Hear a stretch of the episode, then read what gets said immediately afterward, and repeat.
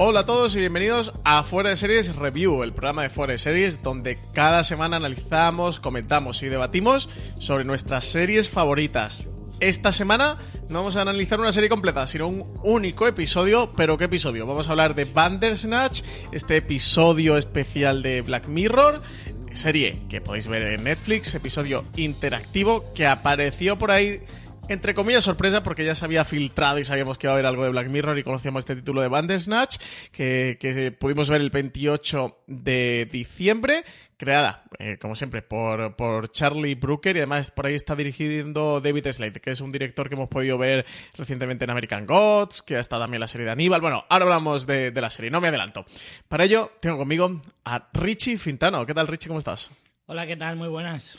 ¿Qué tal? Eh, de nuevo por aquí por Fuera de Series. Sí, bueno, recuperándome del ébola, prácticamente, que he pillado después de Navidad. ¿Excalibur te ha mordido qué? y, bueno, perdón si, si, me sale mucha carraspera. Sí, tenemos a Richie, está casi de baja por enfermedad, ¿eh? pero tenemos aquí, lo hemos rescatado para que escriban nosotros. Bueno, Richie Fintana ya sabéis que es colaborador habitual de Fuera de Series, que lo tenéis en los podcasts, que, que lo tenéis también en, en la web escribiendo y habitual, uno de los dos integrantes de Fans Fiction junto a María Santonja, así que por ahí lo podéis escuchar.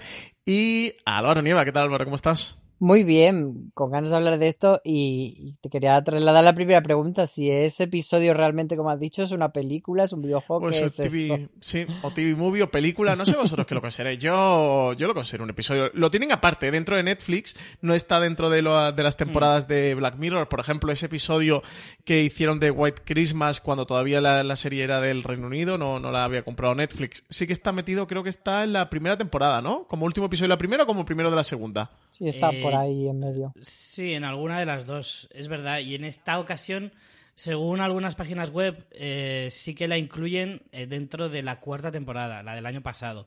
Pero yo creo que efectivamente deberíamos tratarla como algo al margen de la serie. Sí, porque, bueno, sospechamos que no va a seguir siendo interactivo Black Mirror, ¿no? A lo mejor hacen algún otro coteo. Pero bueno, no nos adelantemos. Eh, review, el formato, lo recuerdo, para, aunque los oyentes de fuera de series de siempre lo tienen controlado, pero sí ha llegado por aquí alguien que no haya escuchado ante un review. Es un formato que siempre hablamos primero 5 o 10 minutos sin spoilers sobre la serie. En este caso vamos a hablar sobre Bandersnatch. Lo hacemos sin spoiler. Contamos, bueno, pues un poquito de, info sobre la producción, de qué va y una opinión general general de lo que nos ha parecido y se merece la pena verlo. Eso siempre enfocado para gente que no lo haya podido ver aún. Ahí hacemos un corte, haremos una pequeña pausa publicitaria y después ya entraremos a destripar eh, toda la elección interactiva, cuántos finales hemos visto, qué finales. Bueno, contaremos un poquito, nos metemos en las tripas de, de este Bandersnatch, de este mm, episodio interactivo.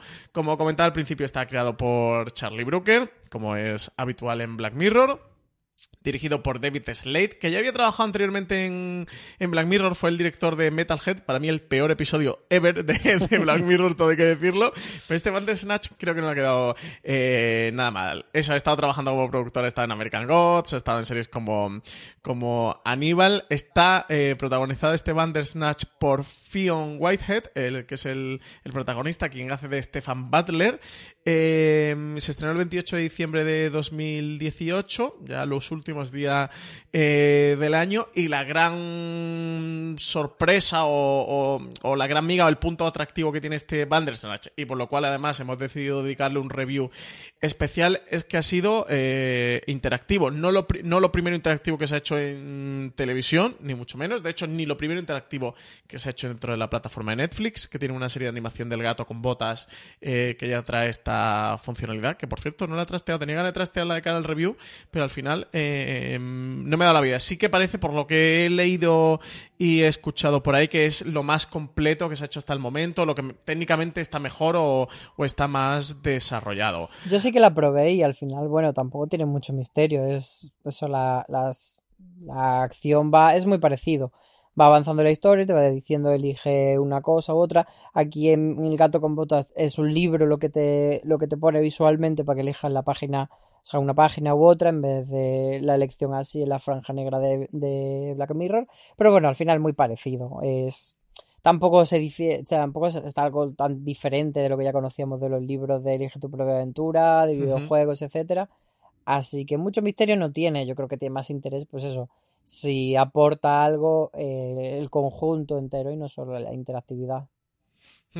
Em, la historia, por meter a la gente que, no haya visto eh, todavía Bandersnatch, va sobre un chico, un adolescente, que está leyendo un libro que se llama Bandersnatch, que es un, una novela sobre videojuegos, fantasía, ¿no? Una mezcla mm. ahí un poco de todo, que es un libro de estos clásicos, como comentaba Álvaro, de, Elige tu propia aventura, que yo no sé si vosotros de niño habéis leído. Yo, yo recuerdo tener un par, sobre todo uno sí que recuerdo que lo biché mucho, estaba como muy obsesionado con él, como el protagonista de esta historia, como Stefan Butler, eh, y que se le ocurre adaptarlo a un videojuego, llevar a, eh, una adaptación de un videojuego y se va a una empresa, a un sello de, de videojuegos, y allí empieza a desarrollarlo, y a partir de ahí yo creo que ya no puedo contar absolutamente nada más porque ya son todos los caminos y todas las diversificaciones que tiene esta historia y ya me metería en spoiler. Así que antes de hacer la parte con spoiler, Álvaro, em, ¿qué te ha parecido a ti Bandersnatch? ¿Consideras que merece la pena verlo? ¿Que no? ¿Qué te ha parecido la experiencia interactiva? ¿Qué te ha parecido la historia o las historias? A mí a nivel técnico la verdad es que me parece que aporta entre poco y nada. O sea, más allá de que es curioso, pero sí que me, me parece más interesante, cuando lo hablaremos luego más en profundidad, pues eso, cómo establece la relación entre esa forma y el fondo, lo que, lo que está sucediendo en pantalla, cómo hacen que se relacione con el hecho de que sea una aventura interactiva. Entonces por ahí sí que le veo cierto interés, pero por el hecho de ser una aventura interactiva per se, pues tampoco tanto. eh, Richie Fendano. A mí me parece que eh, como ejercicio, como ejercicio audiovisual, como algo novedoso, entre comillas, porque efectivamente no es la primera vez que, pasa una cosa de estas o que encontramos un producto como este, pero no es lo habitual y tampoco las anteriores eh, ocasiones creo que hayan tenido excesiva trascendencia. El problema es que, claro, ahora con el cartel de Black Mirror, pues eso se, se abre a un público muchísimo más, eh, más abierto. y con el cartel de Netflix, sobre todo. Y con el cartel de Netflix, por supuesto, por supuesto. Entonces, yo creo que como, como ejercicio del aficionado a las series y tal, está bien. Ahora bien, no repetiría. Es decir, si Netflix va a seguir por esta línea, me va a interesar bastante poco. La primera vez, como como algo así, como para hacer algo novedoso, me parece muy bien y como espectador yo lo recomiendo. Otra cosa es lo que me haya parecido la historia y demás, que bueno, ahora entraremos más tranquilamente eh, con spoilers y demás, pero a mí como ejercicio técnico me parece interesante, pero no me parece algo de muy largo recorrido. Me parece algo como puntual, bien, pero ya, hasta aquí, punto y final. Y, luego ya, pues eso, es que también es cierto que no es lo mismo que esto te lo haga pues Disney Channel que te lo haga pues Netflix con Charlie Brooker a la cabeza. Yo aquí eh, tengo dos puntos diferentes que sobre bueno, la parte con spoiler desarrollaré, pero por un lado eh, tengo la, mm, la experiencia, la experiencia como espectador y como mero entretenimiento, que me pareció muy entretenida, me lo pasé muy bien, de hecho, eh, yo lo vi eh, pues creo que fue el día 30. Estaba en Barcelona, que fuimos allá a pasar las navidades con, con, mis tíos de Barcelona y con mis primos y mi abuela que estaba allí. Fuimos con mi hermano, con María Santoja, estábamos todos allí. Datos muy relevantes. Sí. Hicimos Sobre todo si no nos vas a contar si tu abuela y tus primos también vieron el episodio. que Os lo voy a contar todo, lo voy a contar todo. Hicimos una noche de esta de, de pizzas, eh, pedimos las pizzas y tal. Y... Dato también muy relevante. Una de ellas es la carnívora, que por cierto es muy buena. Este, podcast no está patrocinado por Telepizza, pero esa pizza la recomiendo, muy buena. Y, y, se nos hizo un poco tarde así, nos quedamos en el ¿Qué llevas puesto, Francis? el ¿Qué te picardías de ¿Qué te Papá Noel?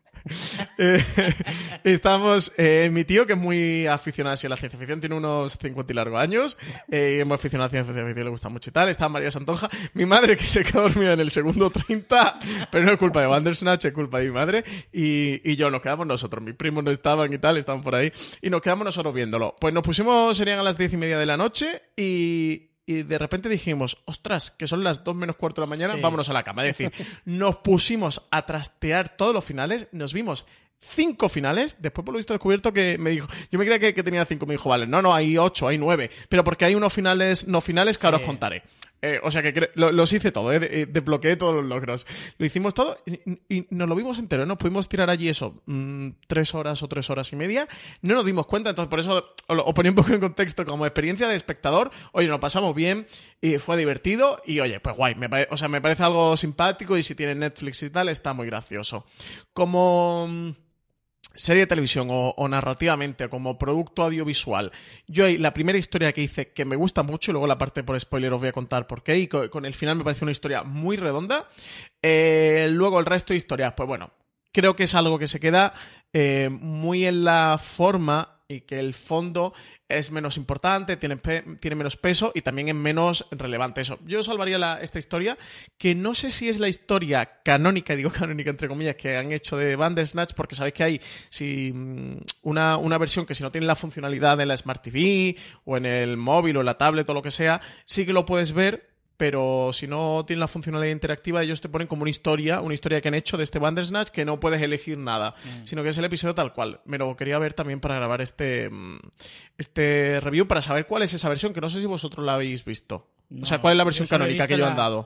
Yo sí que lo he visto en la tele con la con la funcionalidad y entonces he seguido pues eso el, el- el elegir tus aventuras. Yo también me tiré hasta las 3 de la mañana mirando todos porque al final es una historia es que este tipo de historias tienen un poquito de trampa porque al final es como que te cuentan una historia a medias y te deja muchas cosas sin contarte es como si en una película de repente se- saltan escenas al final te la tienes que volver a ver porque tú quieres conocer toda la historia, aunque sean historias alternativas. Y ahora mismo que estamos en un momento en el que la televisión juega mucho con historias paralelas, historias alternativas, historias mundos paralelos, eh, dimensiones, etcétera, etcétera, al final estamos muy acostumbrados a ver varias historias paralelas al mismo tiempo y demás. Entonces, dejarte alguna te da la sensación como que no has disfrutado del todo. Entonces no puedes evitar decir, bueno, yo quiero saber todos los recovecos. Y aunque sé que esta no es la, el final definitivo, tengo que verlo. Al menos esa es la sensación que me dio a mí y eso es lo que te lleva al final hasta, hasta las 3 de la mañana. Bueno, Sí. yo no me quedé tanto, pero tampoco creo que haya eh, eso, un- un- una narración canónica, como dices, sí que habrá una versión, pues eso, que sea la que te ponen por defecto, pero al final la historia es la que construye cada uno y esa es la gracia del episodio interactivo, Claro. que haya Sí. tantas historias como posibilidades o como usuarios, o sea, no son infinitas, pero hay muchas y todas son Bandersnatch. Entonces, Tú la historia no interactiva no la has visto, ¿no, Álvaro? no, no, no. Pero es que no, no le veo sentido verla, entiéndeme. Claro. Sí, sí. Yo quiero eso, verlo como curiosidad, aunque sé que luego vaya saltando porque diga, bueno, pero por saber qué escenas son las que ha- ellos han decidido narrativamente eh, eh, colocar para quien no pueda disfrutar de la parte interactiva y lo vea como un episodio de Black Mirror mm, cualquiera o, o tradicional o de cualquier serie de televisión. Eso entonces, bueno, pues narrativamente sí que creo que es menos interesante. Eh, me surge la curiosidad, y lo trataremos también la parte con spoiler, porque nos metemos en spoiler, en el que la historia, todo lo que ocurre en este episodio está muy relacionado con lo interactivo, muy muy relacionado, es decir, Luego lo es hablamos muy meta. eso, con los Luego lo hablamos, es muy de meta. eso es de lo que hay que hablar realmente. Claro, y, claro. y de hecho hace mucha viscómica de, de también de lo meta que es. Entonces, eh, no sé cómo se puede hilar con otros futuros episodios interactivos dentro del, del universo Black Mirror, que no sabemos si va a haber o no, porque no han dicho nada oficial, al menos que yo sepa. No sé, Álvaro, si me puedes contradecir. Eh, lo que ha dicho Charlie Brooker es que, que en principio él dijo, mira, me he metido en este fregado y ya ni una vez más, pero que luego ya cuando ha pasado el parto, por así decir, porque ya ha dicho, bueno, ¿y si hacemos esto y si hacemos lo otro? claro, Pero, se han ocurrido otras ideas. pero que dice que, que, claro, que para hacer una, que no pueden hacer otro episodio interactivo simplemente por hacer otro episodio interactivo, sino Claro. que tienen que ver, pues eso, eh, eh, esa relación temática, pues como tiene este episodio, con el, entre formato y forma, pues ver un poco, en- entre contenido y forma, perdón, ver cómo, qué idea es la que, la que deben desarrollar y que tenga sentido.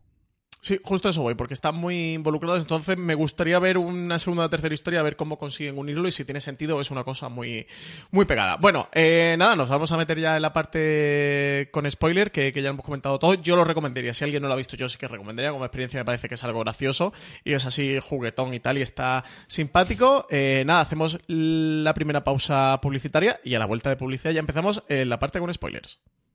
TNT estrena el próximo 25 de enero a las 22 horas Bota Juan, una comedia original de Diego San José y Juan Cabestani.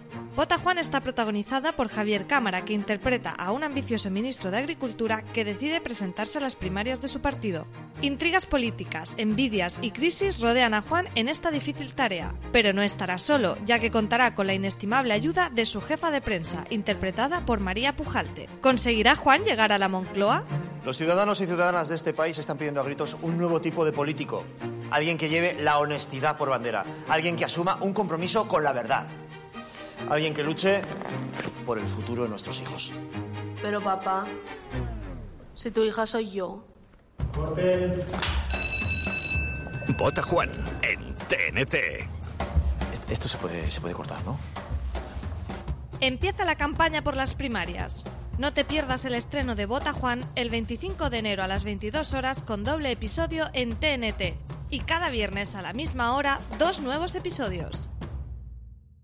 Volvemos ya de la pausa publicitaria, nos metemos ya de lleno en los spoilers. Y Álvaro, intuyo que tú tienes muchas ganas de hablar de la forma y el fondo, así que si quieres empezamos ya por ahí, que yo creo que es donde tiene más miga este asunto de Bandersnatch y lo que da para, para hablar más en profundidad.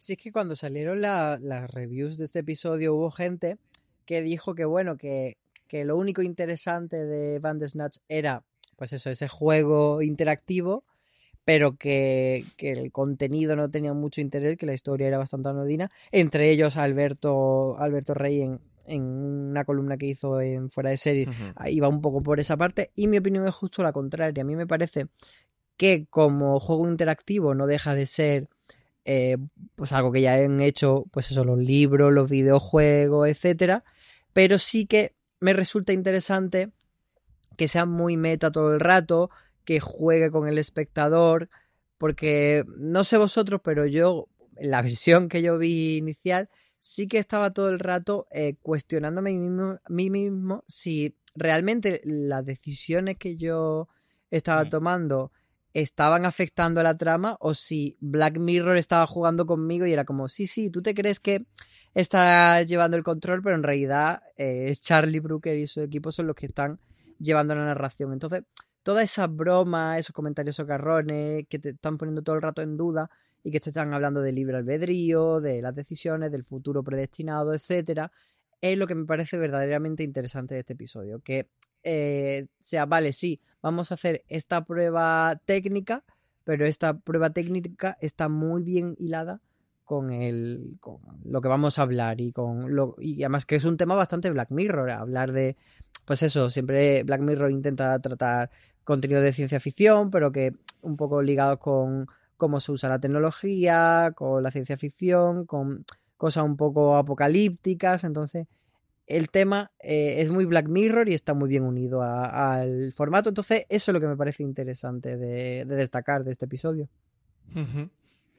Yo estoy eh, 150% de acuerdo con Álvaro, o sea, en el sentido de que yo eh, sentía lo mismo que acabas de explicar. Eh, creo que por un lado está la parte Bandernatch, que es la parte interactiva, y por el otro lado está la parte Black Mirror, que es lo que, que es lo que explica Álvaro.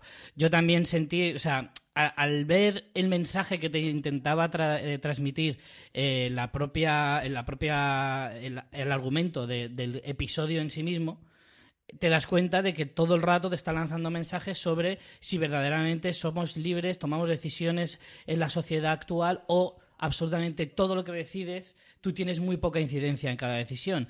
De que la sociedad te dice qué es lo que tienes que comprar, qué es lo que tienes que vestir, qué es lo que tienes que comer, etcétera, etcétera. Tú te crees que al final vas al supermercado y eliges los productos, pero en realidad no es verdad.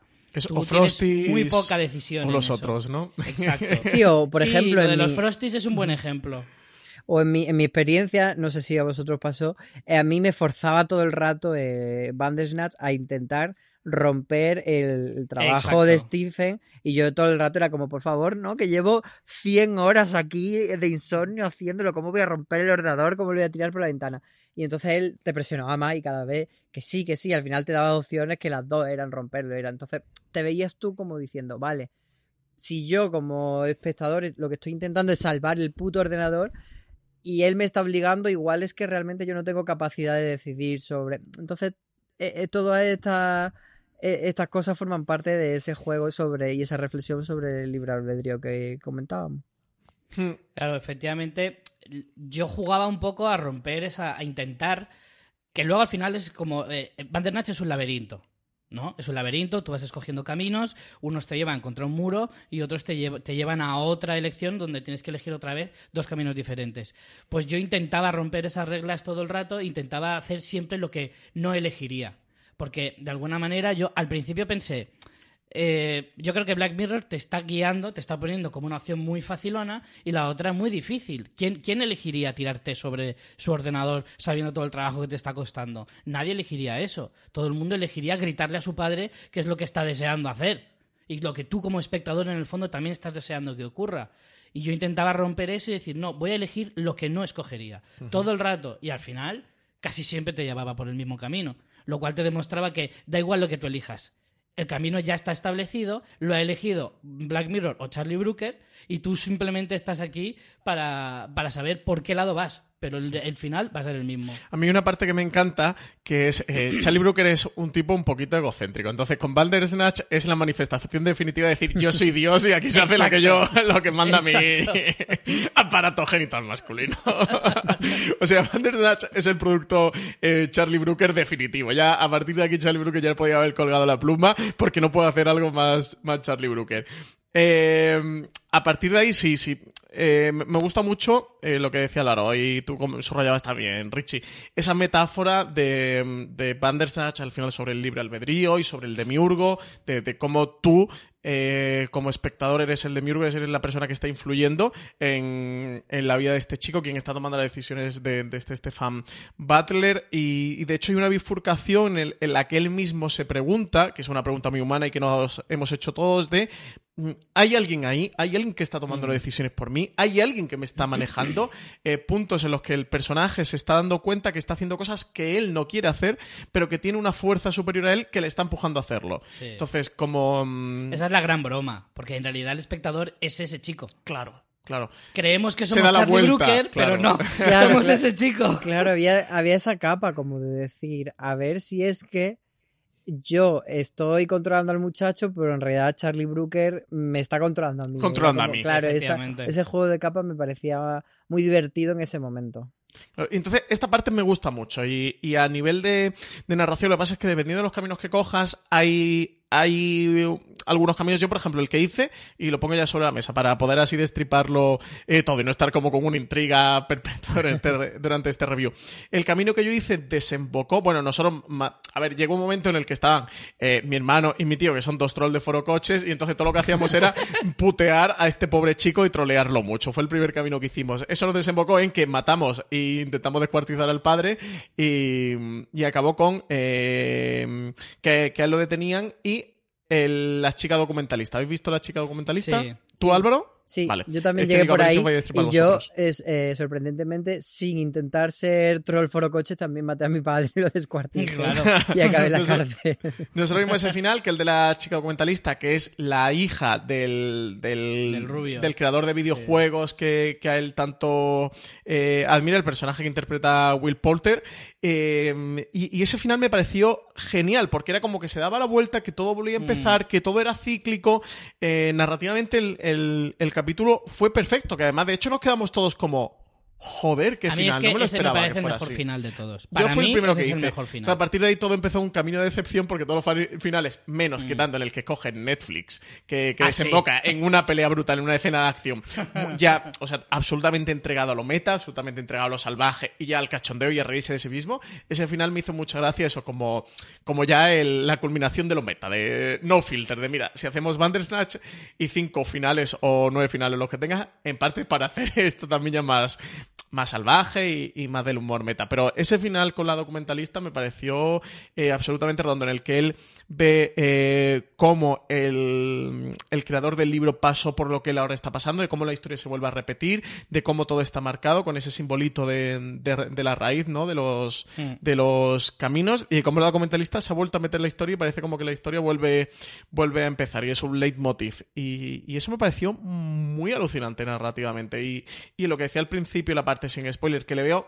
sentido de si quieres hacer, o sea, todo parte por eh, quiero hacer esta experiencia interactiva con el espectador y quiero hacer este juego con el espectador y, quiero darle un episodio interactivo. ¿Cómo se lo contamos? Y meterlo así, oye, Charlie Brooker, un 10, pero me plantea cómo lo vas a hacer para el resto, porque si vuelves a caer lo mismo al final terminará siendo, siendo repetitivo y todo le vamos a criticar de es lo mismo que me contaste en Bandersnatch con un, diferente formas, pero es lo mismo, así que eso ya me lo has contado, no me lo vuelvas a contar y es un poquito el, la que le puedo poner a esto, o sea que quizás su mayor virtud para mí sea la pega para continuar con ello.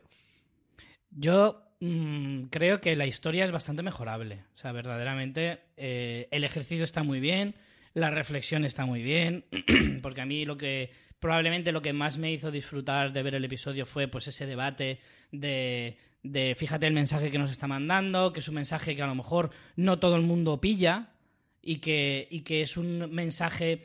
Es el mensaje Black Mirror que todos los episodios de la serie tiene, pero que la mayoría de veces es muchísimo más evidente. O sea, esa crítica social, esa crítica a la tecnología, etcétera, etcétera, normalmente los episodios de Black Mirror son muy, muy, muy evidentes. Sin embargo, este había que rascar un poquito, había que buscar algo y a lo mejor no todos los espectadores lo han acabado de, de entender. Sin embargo, a mí todo eso es lo que más me ha fascinado del episodio, pero luego hay otro detalle y es que al repetir tantas veces la misma historia te das cuenta de los fallos que tiene.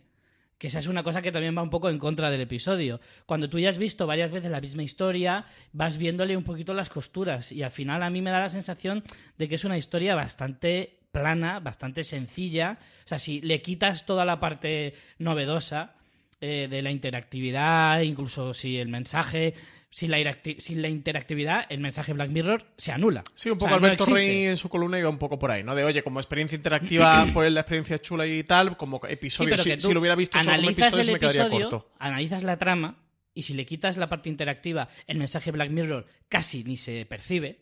Por lo tanto, te queda simplemente una historia muy ramplona, muy simplona y que a mí particularmente me decepciona un poco siendo Black Mirror. Si van a seguir por este camino, la historia tiene que ser mucho más mejorable. Pero es que no creo que se pueda valorar como un episodio sin la experiencia. O sea, al final, lo que comentábamos antes, lo interesante es que eh, cuando tú lo estás viendo, estás jugando contigo y te hace cuestionarte. Eso sí, si estás eligiendo, si no. Entonces, si le quitas eso, que es verdaderamente la gracia, pues te queda nada. Entonces yo no lo quitaría. O sea, creo que no, que no es justo quitárselo a la hora de, de, valorarlo como episodio. Sí que es verdad que no me parece que sea tampoco una obra que perdure ni que sea un que vaya a estar en lo mejor del año ni nada de eso, pero sí que me parece que bueno, que como curiosidad y como experiencia es algo que te anima mucho a hacerlo, que, que todo el mundo que, es fan de Black Mirror ha querido jugarlo y, que bueno, que está bien, que te pasas un rato entretenido y chimpum, que tampoco hay que, mm, mm. que esperar mucho más de ello. Sí, tiene esto un poco de ser, de, bueno, de hito, de no es lo primero, pero bueno, pero es Black Mirror y en Netflix, que ha tenido más repercusión.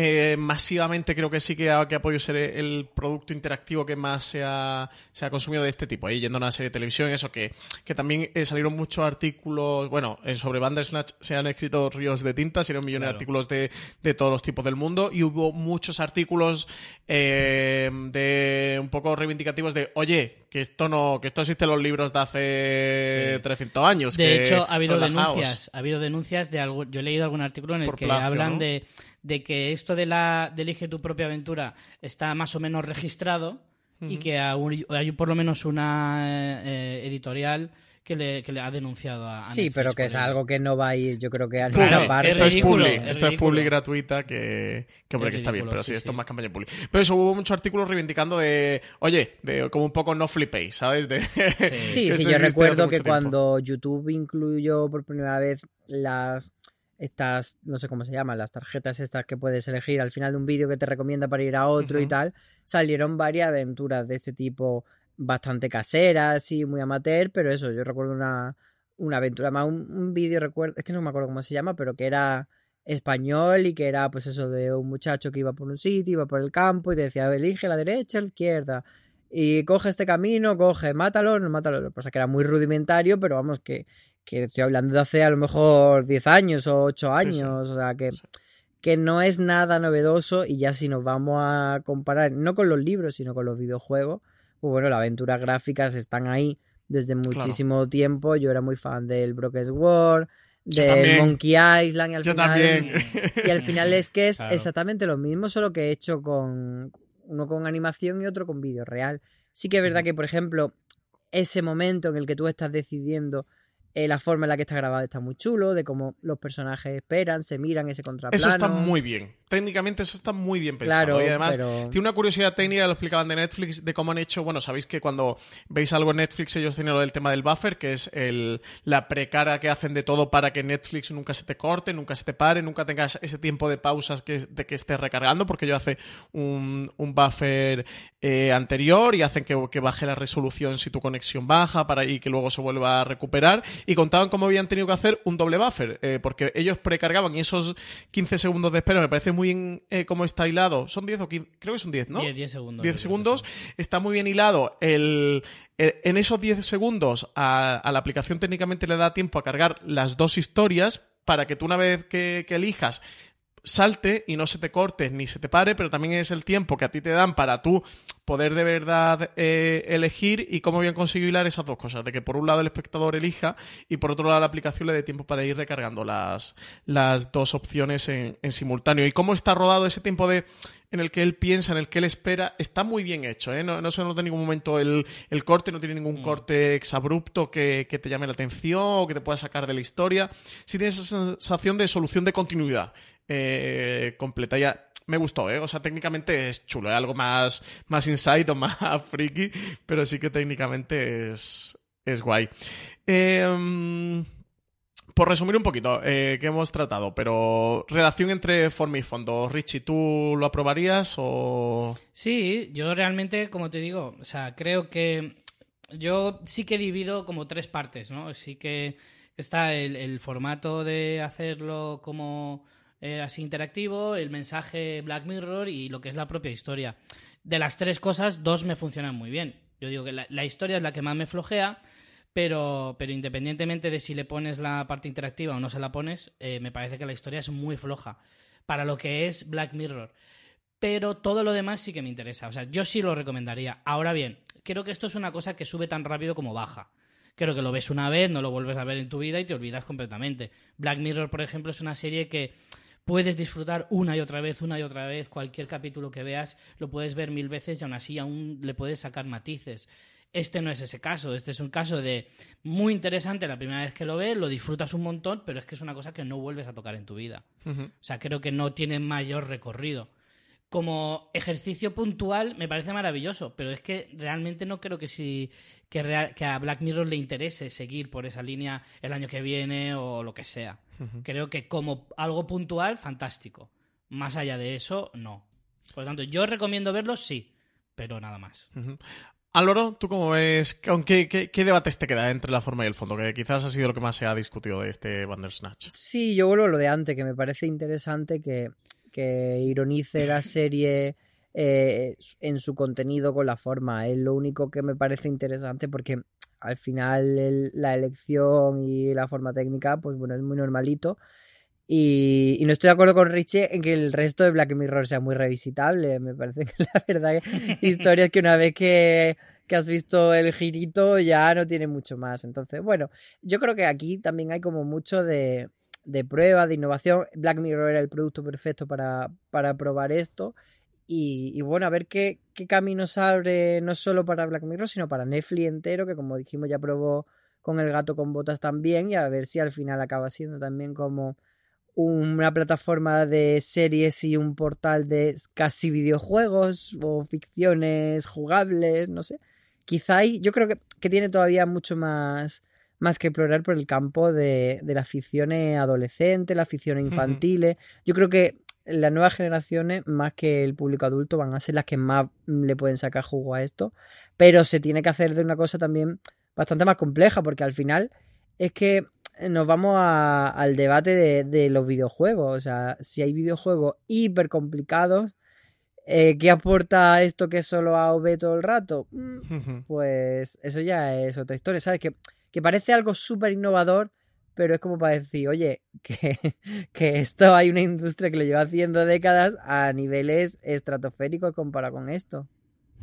Sí, sí, sí, es algo que, que hay que explorar. Eh, bueno, vamos a hacer la segunda pausa publicitaria del programa y a la vuelta comentamos todos los finales, los recorridos que, que hemos hecho cada uno de nosotros, las tramas. Yo tengo por aquí un mapa muy chulo eh, que algún usuario de Reddit con mucho tiempo libre se ha dedicado a hacer y explorar todas las vías y con todos los caminos, que, que lo pondremos en las notas de los programas, porque si alguien quiere bicharlo, por si, para comprobar un poquito, chequear eh, si le ha faltado algún camino por recorrer de esta aventura de Bandersnatch. Nada, vamos a la segunda pausa publicitaria y a la vuelta seguimos con todo eso. Call My Agent es la serie francesa del momento, todo un éxito de audiencia y crítica en el país galo. La serie sigue el día a día de una prestigiosa agencia de actores que tras la muerte de su fundador debe lidiar con los caprichos de las estrellas que representan. En cada episodio aparecen una o más estrellas invitadas que se interpretan a sí mismas, haciendo en muchos casos autocrítica de su carrera profesional como actor o actriz. Estrellas como Juliette Binoche, Jean Dujardin o Isabelle Huppert pasarán por la agencia de representantes de Call My Agent. Les ayudamos a encontrar papeles, negociamos sus contratos y gestionamos su carrera. Mierda, esta profesión es increíble. Detrás de una gran estrella siempre hay un gran agente. Call My Agent. En Cosmopolitan. Glamour, intriga y humor con el estreno de Call My Agent el jueves 24 de enero a las 22 horas en Cosmopolitan. Y cada jueves un nuevo episodio. Estamos ya de vuelta de la publicidad y como comentaba antes, me gustaría que repasáramos un poquito las tramas que hemos hecho cada uno, los caminos que hemos estado escogiendo, eh, qué finales hemos visto o, controlamos y ver si nos falta alguno y demás. Álvaro, dale tú el pistoletazo de, de salida. ¿Qué, ¿Qué caminos has hecho y qué finales has podido ver? Yo seguí el camino que comentamos antes, el del que acabas con la documentalista y luego es verdad que Netflix empieza como a echar hacia atrás, hacia atrás, hacia atrás y seguí algunos más, pero la verdad es que una vez que acabé el primero y me dio el bucle hacia atrás, me dio mucha pereza seguir porque al final ya era como un poco volver y como ver como por curiosidad otros atajos y tal, pero ya me aportaba poco. Una vez que, que empecé a ver que a nivel narrativo realmente no tenía más que contarme el episodio salvo la curiosidad de, de bichar, ya lo dejé bastante pronto. Y, y bueno, luego he visto por internet que hay cinco finales, digamos, canónicos, pero luego David Slade decía que ni siquiera ellos estaban, estaban de acuerdo en lo que, con, lo que constituía un final, o sea, que para él decía que cada vez que te echaba hacia atrás Era un final. era un final, entonces Yo que lo he hay, interpretado mucho, así. que hay muchos finales, para mí también, pero... Pero bueno, como digamos que, que el canon son cinco finales y, y- y no sé si lo si he visto más de uno, la verdad. Sí, eh, yo ahora lo, mm, lo comentamos, porque él es- eh, yo estaba en lo que él comentaba. De, hay una serie de finales que son como un poco coitos interruptus, que se te acaba la historia y dice, ya, pero ¿qué ha pasado? Que al final es un final, porque un punto de. Si no tiene punto de, de retorno es un final. Casi y luego, todos esos finales acaban con él en la cárcel. sí, con el o prota en muerto. la cárcel. Mm, o Pero con- ahí lo menos. Ahí, es que yo no creo que solo sean cinco, hay por lo menos ocho o nueve. Creo que hay y, nueve. Y de esos ocho o nueve, cinco o seis acaban con él en la cárcel. Luego hay algunos que acaban con él muerto, pero, la inme- pero más de la mitad acaban con él en la cárcel, en esa celda, como que ha perdido la cabeza y ya está. Y luego sí hay cinco que, que, que tienen como una escena final, por decirlo de alguna manera, una resolución y Mm. que acaba la historia y tienes como una sensación verdadera de final. Richie, ¿tú qué, qué camino estás hecho? ¿Qué finales te has visto? Porque, Álvaro, tú solo te has visto el final de la documentalista entonces. Sí, que él acaba en la cárcel y no sé si luego vi otro más. Que ¿No te has visto el de Netflix? El de que acaba en una escena de acción con la psicóloga. No. Vale. Ese Ese te lo es tienes muy que ver, que ese, ese es muy loco, ese te lo tienes Ese que ver. es muy bueno, pero es verdad que ese es como un bonus track de, de Sí, ellos. sí, de, es fanservice a- total. A desfase total, ¿no? Ese, ese es divertido, pero entendemos todos que ese no es el verdadero final, lógicamente. O de los verdaderos. Claro, es que aquí depende de lo que cada uno entienda por verdadero final o no, porque según Netflix, ellos te van a decir que todos son verdaderos. Pero claro, luego eh, lees cosas en internet y empiezan ahí las confabulaciones y las conspiraciones de no, eh, hay un final eh, definitivo que no todo el mundo puede encontrar, que es muy difícil de encontrar porque tienes que hacer la, la conjugación de, de, de elecciones perfecta y tal y cual. Yo, eso todo son teorías que luego nadie demuestra fidedignamente, pero bueno. Eh, cualquier- en cualquier caso, a mí lo que me pasó fue, yo lo estaba viendo con mi novia y empezamos una historia que nos llevó a introducir números. Hay un momento, hay una de las historias que te de hace la- para llamar a la, a la psicóloga Sí, y tienes que saber el número y ellos te repiten el número. Entonces, Ah, yo eso lo hice, pero puse mal el número todo el Nosotros, rato. nosotros también lo pusimos mal. Claro, yo- nosotros también lo pusimos mal y entonces eh, luego, como empezamos otra vez desde el principio, pensamos, al ver varios finales alternativos y que ninguno te llevaba a ese punto de escoger el número, yo pensé, digo, pues coño, si es la única eh, vía en la que te ponen el número es esta y en el resto no te hacen esa prueba, que parece un poquito, es diferente al resto, digo, coño, pues ese debe de ser el final verdadero porque es la única en la que te exige esa prueba. Y entonces intentamos encontrar ese camino otra vez y nos costó un montón. Ya al final lo conseguimos, volver a ese, haciendo exactamente lo mismo que hicimos la primera vez, que te tienes que acordar. Y tienes que pasar por todo otra vez, etcétera, etcétera. Porque hay opciones en las que, por ejemplo, cuando el protagonista va al piso del, del otro chico, del rubio, eh, esa parte te la puedes saltar si quieres, si ya la has visto. El problema es que para llegar al punto este de los números te la tenías que tragar igual. Ya, es si que a mí no me, da, me daba una pereza volver a verlo todo y dije, mira, Exacto. chico, aquí te... Bueno, pero entonces, ¿qué pasa cuando pones bien el número de, de teléfono? Que me tienes en Eh, ascuas. A mí también me tienen sin vivir Pues ahora al mismo, final, ¿eh? si te digo la verdad, no me acuerdo.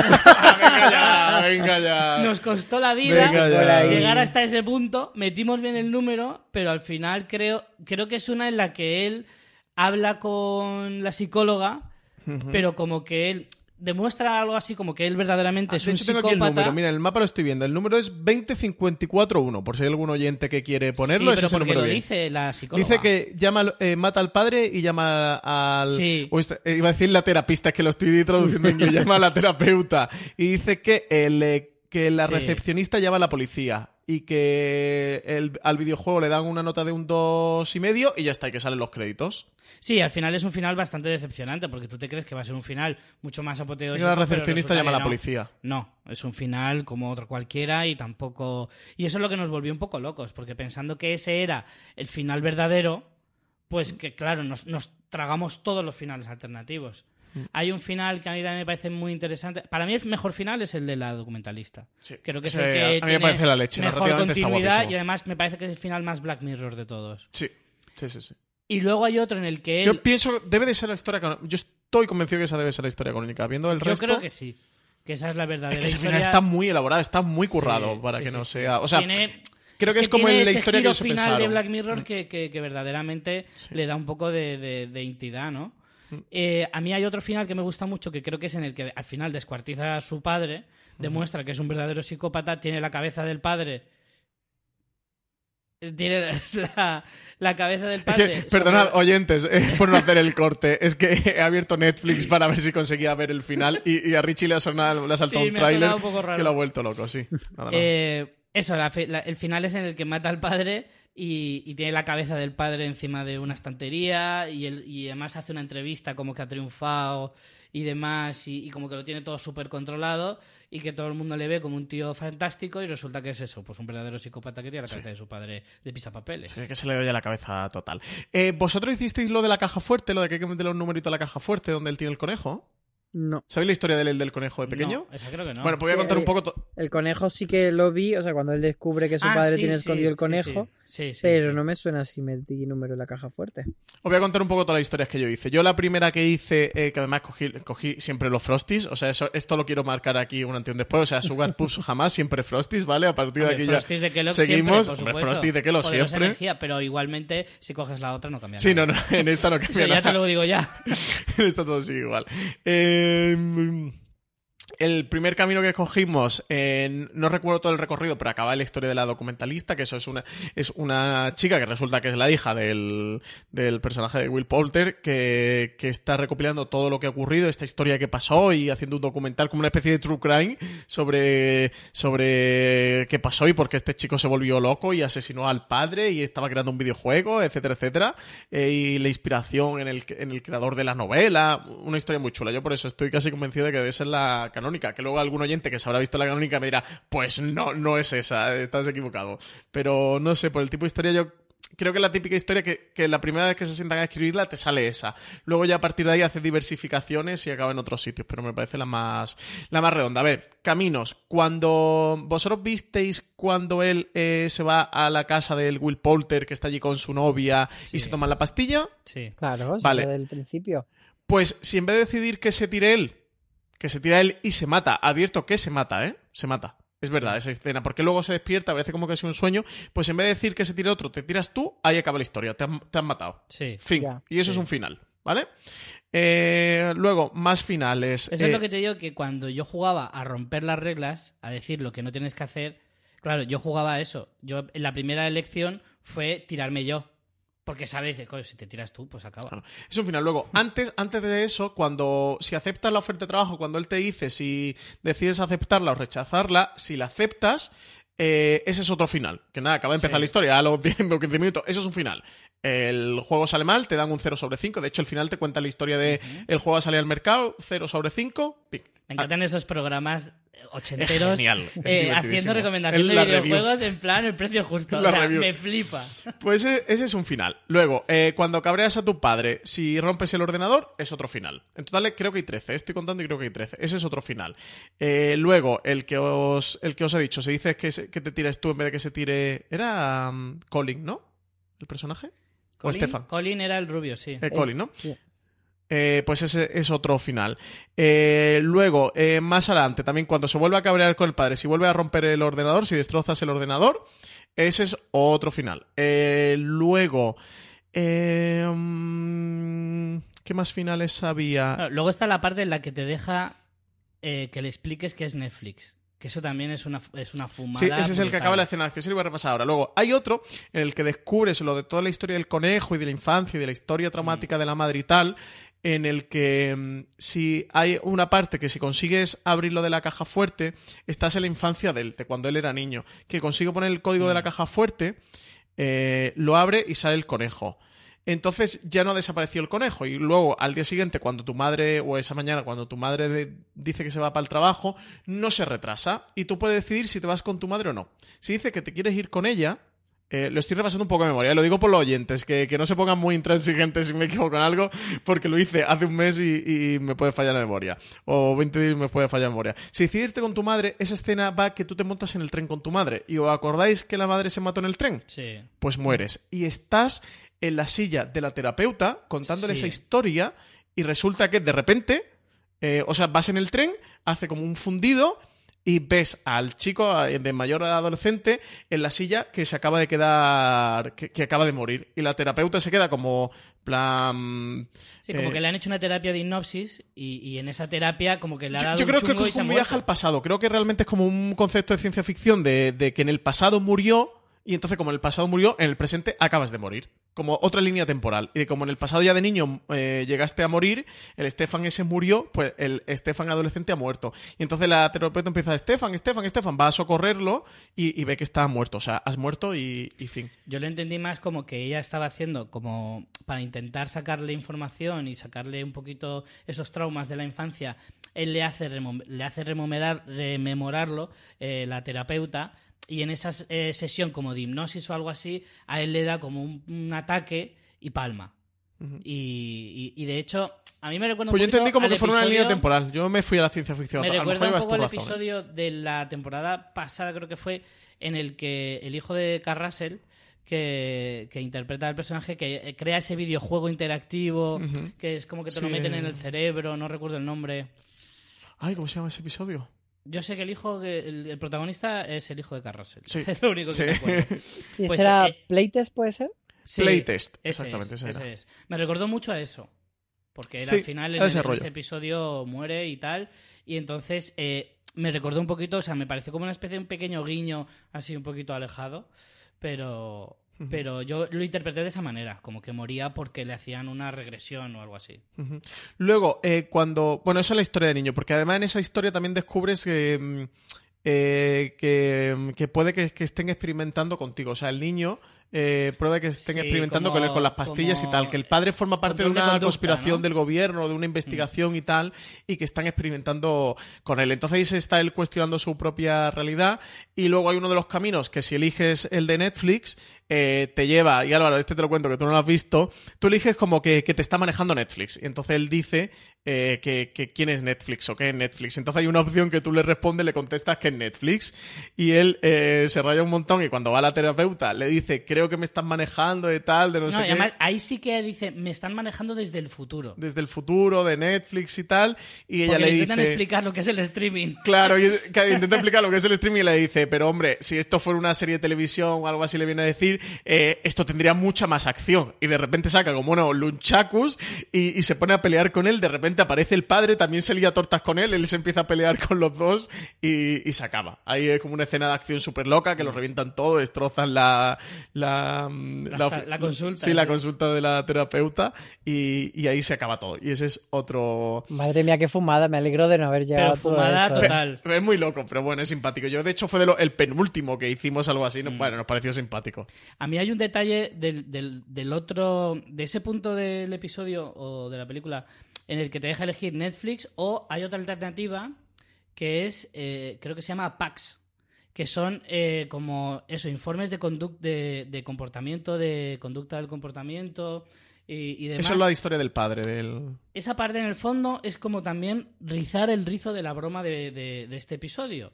Porque te está hablando del control de la conducta, del estudio y demás. Y ahí hasta le, le empiezan a decir que el padre en realidad no es su padre, sino que le lleva no sé cuántos años viviendo con él y resulta que es alguien que, le está estudiando eh, el comportamiento y demás. Me parece que es un rizo de eso porque es, mm, volviendo al mensaje de Black Mirror de este episodio sobre si nosotros tenemos poder en nuestras decisiones, eh, creo que va muy ligado con eso y es como retorcer un poquito más ese mensaje. Y esa parte me interesó un poquito más por eso, por decir, hostia, al final la propia serie te está diciendo cosas a la cara y a lo mejor no te estás dando ni cuenta. Ujú, ujú. Y mm, es que ese de pack, si cogí ese de pack es cuando te salta el número de teléfono, el de poder llamar a la... Esa es la vía que te lleva, te lleva a llamar a la terapeuta. Otra vez iba a decir la terapista, macho. Eh, que es therapist en inglés. a la terapeuta y, y que acaba también con el juego. En total eso, tiene... Mira, aquí tengo el gráfico, al menos si nos fiamos de este gráfico, tiene un 2, 3, 4, 5, 6, 7, 8, 9, 10. 13 finales, ¿vale? Sí. En uno el juego obtiene un 0, hay otros dos finales en el que el juego obtiene un 2,5, hay otro final en el que el juego obtiene 5 sobre 5, que es después de, mm, de matar al... Uno de los finales después de matar al padre. Puede acceder o matando al padre o a través del, del pack. Hay dos caminos que vuelven. Porque una de las cosas chulas de este gráfico que, que pondremos en la nota es que hay algunos finales que pueden llegar a través de, de varios caminos y dependiendo también se pueden diversificar. Desde luego que está elaborado, ¿eh? A nivel de, de guion sí que está... O sea, el curro que se han pegado aquí para escoger los finales, si ves el gráfico, eh, te vuelves loco con el, con el tema de las decisiones. Eh, no sé si hay algún final, alguna historia que se nos haya quedado por ahí pendientes. Al menos que yo caiga, creo que no. Que no es complicado en este Sí, laberinto. bueno, cuando mata. Las, las veces que, le, que él acaba en la cárcel es por matar a, a personas diferentes. Hay uno que mata a Colin, que. Colin acepta como que lo va a matar y le dice: No, pero no me acuchilles, pégame un martillazo y ya se me muero en el acto. Sí, cuando Eh, lo pilla, ¿no? Cuando va a casa y ha pillado que ha matado Sí, al padre, ¿no? Luego hay otro en el que, si no recuerdo mal, mata también a. Sí, pues si le dices a Colin, ahí se era otro final, si le dices a Colin que no lo vas a matar, nosotros marcamos que no lo va a matar, él se va y lo que hace es que llama a la policía, viene la policía y te pilla. Sí. Y ahí ha acabado. Y... Y luego mata al jefe también, ¿no? Al, al este, al Ah, pues ese no lo he visto yo. O algo así. Eh, va a verle a casa. Eh, en- hay un momento en el que, como no entrega el juego en la fecha, se, le llama, no le coge el teléfono. Porque además, ese creo que es una, es una versión alternativa de si tú no coges la parte en la que vas a casa de Colin. Entonces, Colin no está muerto y Colin está en la oficina. Porque hay varias escenas que son la misma escena, pero si no has pasado por ese tramo de casa de Colin, pues Colin está vivo. Es la misma escena, pero Colin está en la sala. Y si sí que has pasado, Colin está muerto y entonces en esa conversación Colin no está. Pero son conversaciones en las que están eh, Stefan y el, y el jefe. Pues ese camino no lo he hecho yo. Ese camino no lo hice. Pues hay un camino en el que eh, discuten, o sea, no discuten, llama a- al chico, el jefe, y como no le coge el teléfono y no ha cumplido el plazo, eh, Colin le dice algo así como déjale, mm, déjale que tiene que trabajar, tiene que buscar su inspiración, y el otro le dice se harta. En- hay una opción en la que sí que le deja ese espacio y hay otra opción en la que se harta y va a verle a casa. Claro, cuando va a verle a casa, Colin llama, eh, perdón, Stefan ha matado a su padre y está en mitad del salón y el otro lo ve. Entonces, hay una opción en la que le deja que se vaya, llama a la policía y acaba en la cárcel. Y hay otra opción en la que, si no recuerdo mal, creo que lo mata también. Lo que pasa es que ya no me acuerdo tanto. Bueno, pues yo creo que después de, de recorrer todos estos caminos, que estamos al borde del, del infarto cerebral, como el camino de Colin cuando, cuando Pues se como, monta en el tren con el su día que madre. empezamos a verla hasta las 3 de la Bueno, mañana. Podemos pues, estar aquí igual. Francis, nos falta el final fe- feliz, que es un final eh, no oficial, porque no está en dentro de Bandersnatch, sino un final que han hecho los fans y han colgado en YouTube, que es juntar todos los cachitos en los que Stefan es feliz, los cuales son muy pocos, y es una pequeña narración como de 40 segundos en la que vemos cómo él hace el videojuego, cómo va a terapia y le va todo muy bien, cómo finalmente lanza el videojuego, tiene cinco estrellas y es feliz y todo maravilloso. Para, que digan, para que digan que luego solo en internet solo hay trolls, ¿eh? Mira, fijaros Claro. que han hecho un final feliz. Y para que luego digan que Black Mirror es todo triste y todo acaba mal y tal. Bueno, yo an- antes de acabar este programa quería recomendar ver los artículos que hemos publicado en foreseries.com. El primero de ellos que sacamos, eh, uno de Marichu, que cuenta un poquito su, su experiencia, la primera experiencia eh, con, bueno, pues con, con el funcionamiento interactivo de este Bandersnatch y los caminos, bueno, cuenta un poquito los caminos que ella escogió y las historias que ella escogió.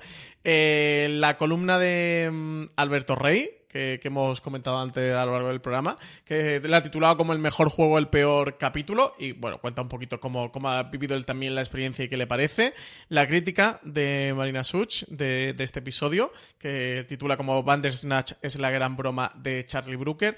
Eh, y por último, el- la, la noticia, artículo que sacó precisamente Álvaro, que era sobre este final feliz que ha creado Internet eh, sobre Bandersnatch, que ha sido una auténtica obsesión. Y bueno, cómo lo han hecho este remontaje que la misma acaba de comentar. Y además, Álvaro, del que soy muy fan del subtítulo, que es Elige leer este artículo o matar a tu padre.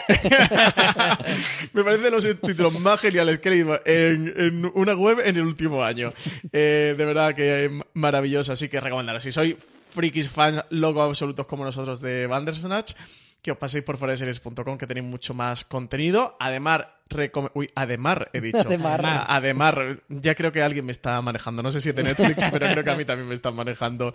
Además, eh, recomendaros el, el podcast que, que hemos publicado justo esta semana sobre bueno hemos sacado un top sobre episodios de, de Black Mirror en el que se, bueno nos hemos juntado a algunos de los miembros de Fuera Series para, para comentar y debatir sobre sus, sus episodios favoritos, esos episodios favoritos de Black Mirror. Lo tenéis disponibles de este mm, miércoles. Están ahí CJ Navas, Marina Such y Miguel Pastor, que son tres fans absolutos de Black Mirror, comentando los que le gustan más y los que le gustan menos. Y nada, ya despedirme. No sé si no hemos dejado alguna cosa atrás de, de Black Mirror. Creo que ha sido un camino muy complicado el de este podcast, porque madre todo lo que, lo que había por comentar y no sé si no hemos dejado nada. Richie Fintano, muchísimas gracias por estar con nosotros en este review. Gracias a vosotros por contar conmigo una vez más.